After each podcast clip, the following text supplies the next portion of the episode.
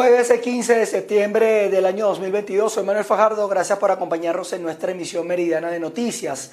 Vamos a comenzar con el exhorto que hizo el día de ayer la Unión Europea y 18 países más al restablecimiento de los diálogos entre el oficialismo y la oposición. Se le suma la amenaza que hizo Estados Unidos a la administración de Nicolás Maduro, todo esto con intensificar las sanciones en caso de que no exista una negociación concreta con la oposición. Daremos seguimiento a esta información para ampliar los detalles en nuestra emisión central de noticias. Mm, seguimos en materia política porque la plataforma unitaria anunció que durante el mes, este mes, se está discutiendo para la posterior aprobación del reglamento que va a regir la elección primaria de la oposición venezolana y en el mes de octubre se va a elegir a la Comisión Nacional de Primarias que estará encargada de ser el ente rector de estos comicios. A través de un comunicado, el bloque opositor manifestó que le va a corresponder a esta comisión ejercer la dirección de la primaria, incluyendo también el anuncio de la fecha y el cronograma eh, de esta elección. Ya pasamos a otras informaciones. Gremios y sindicatos del sector público están en la calle, están exigiendo al Tribunal Supremo de Justicia fijar una audiencia para eh, la audiencia de amparo correspondiente al recurso introducido el pasado 13 de mayo exigiendo la derogación del instructivo de la Oficina Nacional de Presupuestos. Sí, gracias por el contacto. Lo hacemos desde los alrededores del Ministerio de Educación, donde se concentran ya gremios y sindicatos de distintos sectores del, del sector público para protestar contra el instructivo ONAPRE. A mi lado se encuentra el profesor Telemaco Figueroa. Él es uno de las personas que introdujeron el amparo el pasado 10 de mayo ante el Tribunal Supremo de Justicia. Vamos a escuchar sus palabras y qué es lo que exige. Que hemos decidido concentrarnos acá en la esquina de Sala. Vamos al, Tribunal Supremo de Justicia a exigir a este organismo, a este poder del Estado, basado en esta constitución, que tome definitivamente la decisión sobre este recurso de amparo que tenían que haberle dado respuesta rápida e inmediata por ser un recurso de amparo por violación de los derechos constitucionales, los derechos humanos de los trabajadores, pero que hasta este momento ya han cumplido cuatro meses y no ha habido pronunciamiento, a pesar de que tuvimos conocimiento de que la presidenta magistrada Gladys Gutiérrez fue designada como ponente, ya son cuatro meses por cuanto esto se introdujo el 13 de mayo de este mismo año, es decir, cuatro meses. Nosotros creemos que es hora que la sala eh, la sala constitucional defina, pero además de ello, que defina, que tome la decisión que sea pensando y respetando la constitución, respetando los derechos de los trabajadores y reponiendo ante esos derechos ante una situación de hecho, de conocimiento público que está afectando las tablas salariales con ese instructivo NAPRE, que aun cuando ellos en su sala político-administrativa decidieron o, anunciaron la inexistencia por, mero, por meros actos de, carácter eh, formales, es un hecho notorio que se está aplicando desde todos los ministerios a todos los trabajadores de la administración pública y de las empresas estratégicas. Exigimos, pues, en nombre de todos los trabajadores, que se respete definitivamente las convenciones colectivas, que se respete la ley de trabajo y que se respete esta constitución que, por cierto, el presidente Nicolás Maduro y los voceros del gobierno ahora no la ponen así en sus manos como se hacía en anteriores épocas. Exigimos que esta constitución se respete y que se respeten los derechos constitucionales de todos los trabajadores, dejando sin efecto ese instructivo NAPRE. Palabras de Telemaco Figueroa, profesor universitario, una de las personas que introdujo el amparo el pasado 10 de mayo ante el Tribunal Supremo de Justicia, exigiendo a la Sala Constitucional de este ente celeridad en la audiencia de amparo. Esta es la información que nosotros manejamos hasta este momento desde Caracas, Venezuela, Irene Mejías. En Nueva Esparta, transportistas de alimentos, salud y servicios siguen fuera del plan de gasolina subsidiada, siendo una de las consecuencias en el aumento del costo de los productos. Efectivamente, aunque los transportistas reconocen que las autoridades han estado dispuestas para encontrar una solución, ya han pasado más de tres semanas en las que han debido surtir con gasolina a precio internacional. incluso algunos no han podido salir a tierra firme a cargar de nuevo mercancía. El impacto ya, ya lo tenemos porque eh, muchos compañeros no han podido surtir gasolina y esto obviamente no han podido salir del Estado. Solamente, solamente eh, una persona que trate de traer queso de Sarasa, que es la parte más cercana hacia la isla, el gasto es aproximadamente entre 800 y 1000 dólares. ¿Ok? Esto es costoso. Recuerden que nosotros somos isla. Nosotros eh, estamos en una isla y nosotros tenemos que pagar ferry, nosotros que tenemos que pagar los impuestos, nosotros tenemos que pagar peaje. Hay una cantidad de cuestiones que incrementan los productos. Y estamos hablando no solamente del rublo del queso, estamos hablando de los frulever, estamos hablando de los que traen los pollos, estamos hablando del que trae la carne. Entonces, todo esto obviamente va a traer como consecuencia aumentos significativos en la mesa del venezolano o la mesa del neoespartano. Ayer tuvimos también una reunión con la gente de la panificadora y obviamente ellos también tienen que traer la harina de afuera y esto lógicamente va a traer también un aumento en el pan.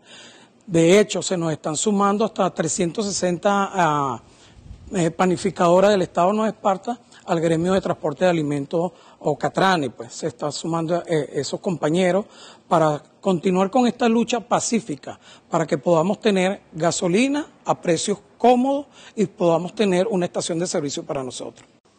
Otro sector de gran impacto en la población es el de los camiones cisternas que también quedaron fuera del plan de subsidio. En todo caso, los transportistas están dispuestos a negociar algún precio del combustible y entre las propuestas está que se unifique el precio del gasoil y la gasolina para evitar la diferencia de precios en los productos finales y en los servicios. Desde la isla de Margarita, Ana Carolina Arias. Caficultores en el estado Lara manifestaron su preocupación por la falta de combustible que amenaza también la cosecha, que será muy cuesta arriba, según ellos, sacarla de los campos para procesarla.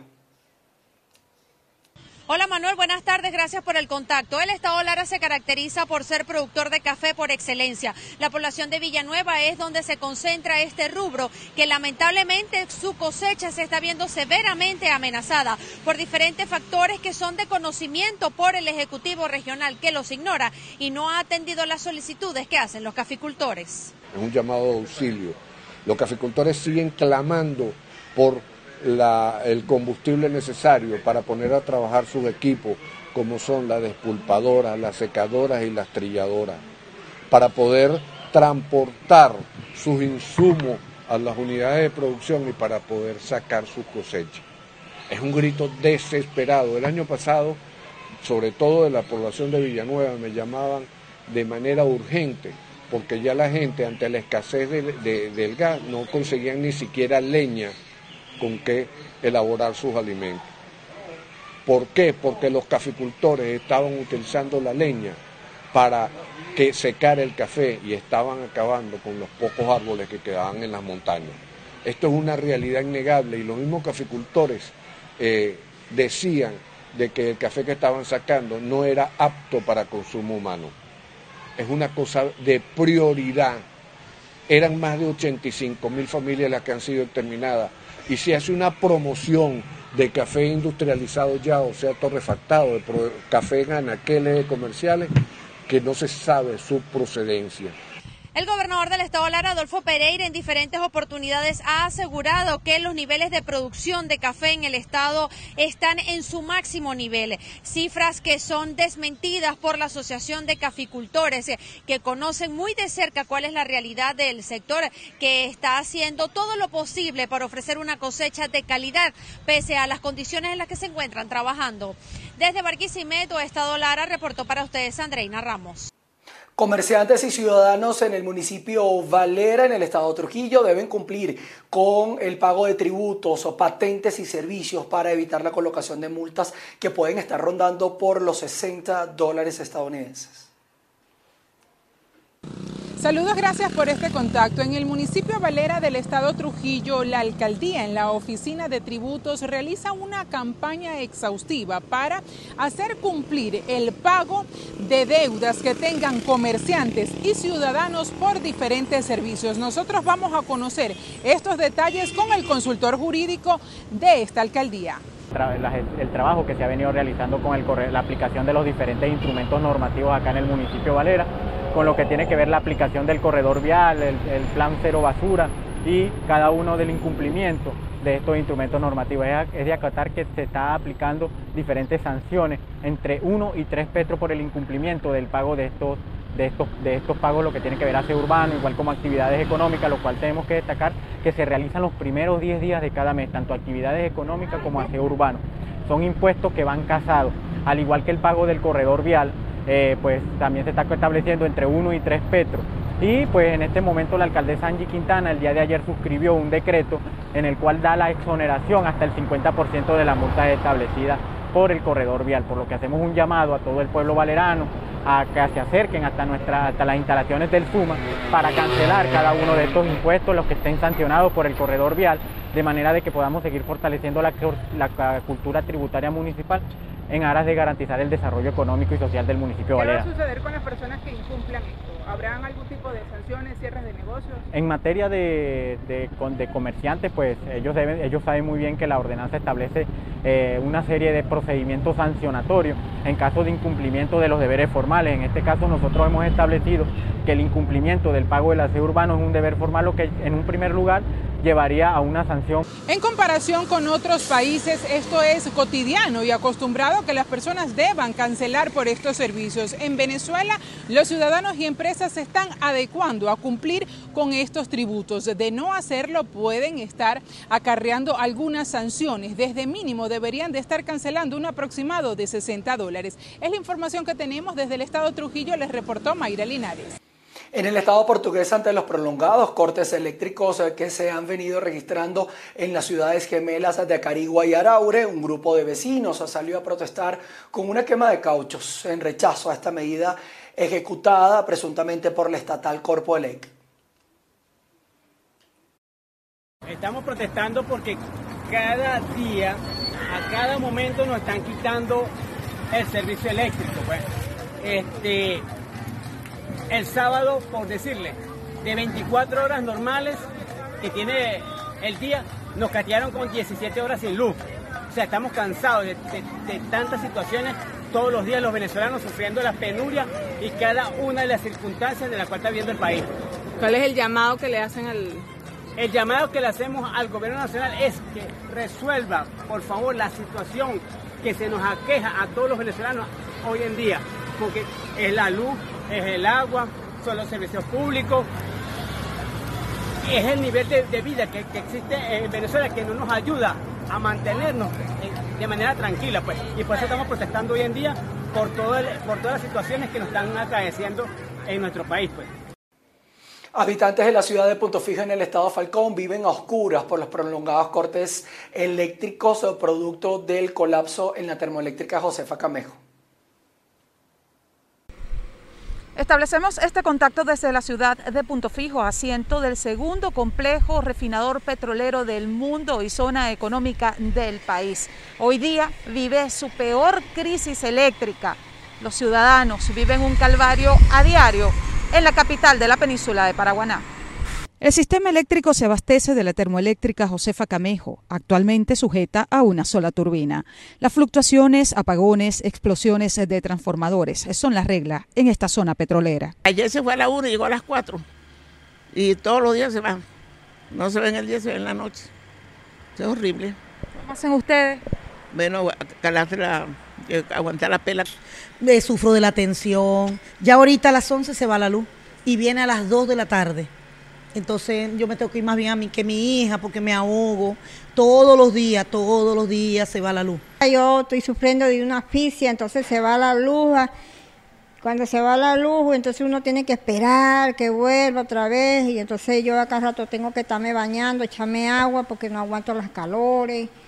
Esto es insoportable. Las interrupciones pueden durar hasta dos días. A las familias se les preocupa que se dañen sus alimentos y quedarse sin electrodomésticos. Los aparatos, el aire, la nevera, las cositas que tenemos ahorita.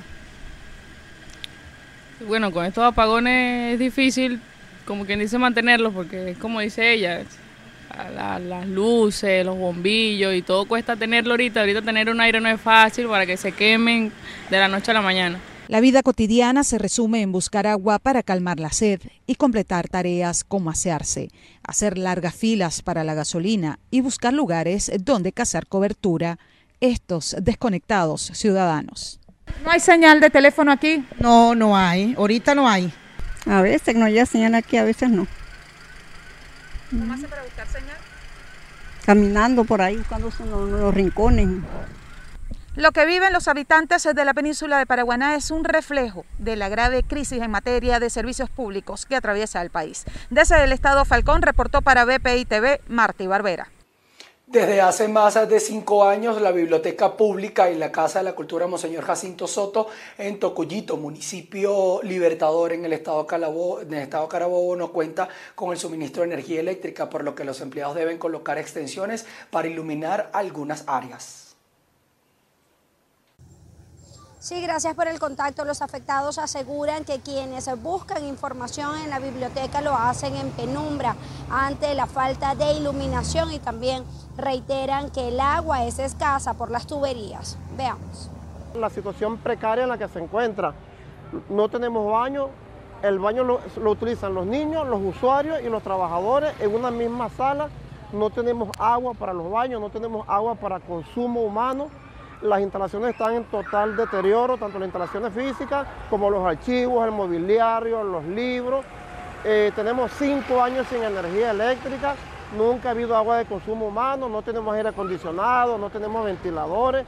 Es decir, el personal que labora en, en esta biblioteca, tanto el personal de usuario, se encuentra en una situación precaria los libros sucios, llenos de termitas, llenos de telarañas, eh, tierra sucio, las sillas deterioradas, las mesas deterioradas.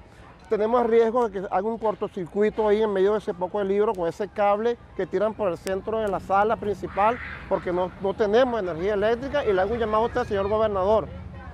Si usted quiere un buen futuro para Venezuela, comience por la educación.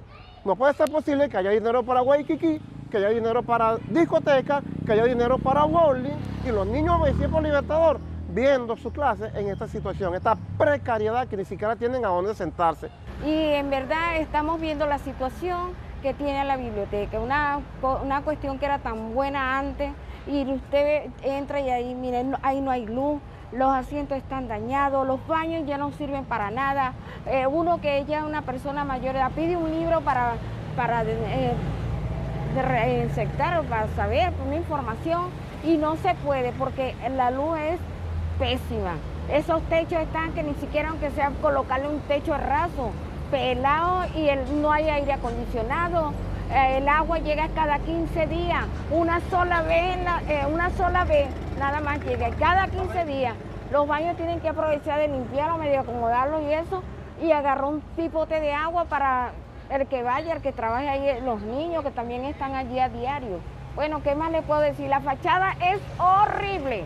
Eso ni siquiera una pintura del señor alcalde, le estamos pidiendo que tome interés en el asunto.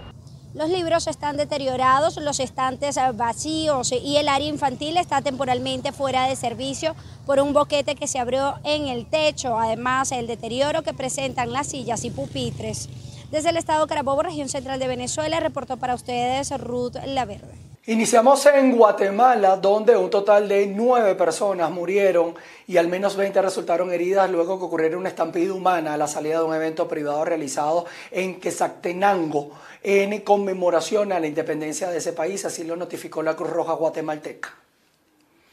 Continuamos con otras eh, informaciones. En Colombia se blanquean anualmente unos 12 billones de pesos. Imagínense ustedes, un 25% en la capital, de acuerdo a las cifras oficiales. Este asunto fue tema de debate en el Consejo de Bogotá, donde reclaman un mayor esfuerzo para perseguir a quienes ocultan las fortunas del crimen.